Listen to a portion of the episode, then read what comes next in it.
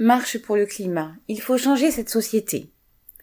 Vendredi 23 septembre, dans de nombreux pays, des dizaines de milliers de jeunes ont manifesté leur inquiétude quant au changement climatique et leur révolte devant la passivité évidente des gouvernements. Ce mouvement, initié par la militante écologiste suédoise Greta Thunberg en 2018, interrompu pour cause d'épidémie, reprend donc avec plus de justification encore après un été caniculaire et la multiplication des catastrophes climatiques aux quatre coins du monde. On ne peut que partager la colère des manifestants et leur condamnation des pouvoirs en place, soumis aux intérêts des grandes compagnies pétrolières, des banques internationales et de façon générale aux milliardaires rentiers de l'économie capitaliste.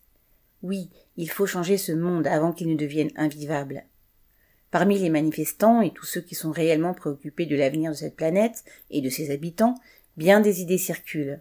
Cela va de la sobriété volontaire à la décroissance, de l'espoir de convaincre les gouvernants à celui de les remplacer, de l'invention de telle ou telle loi capable d'encadrer les pollueurs jusqu'à l'exigence de leur expropriation, etc.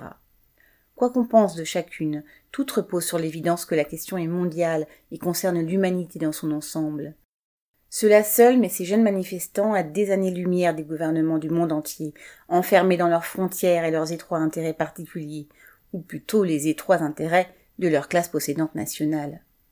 Il est probable et souhaitable, si ce n'est déjà fait, que les jeunes manifestants voient le lien entre les incendies de cet été, la guerre en Ukraine, les famines et les guerres d'Asie et d'Afrique, les profits monstrueux des multinationales, le massacre des sociétés humaines dites primitives avant celui des espèces sauvages, l'exploitation massive, féroce, permanente du travail humain au bénéfice de quelques-uns, les catastrophes sociales et militaires qui ravagent périodiquement la planète.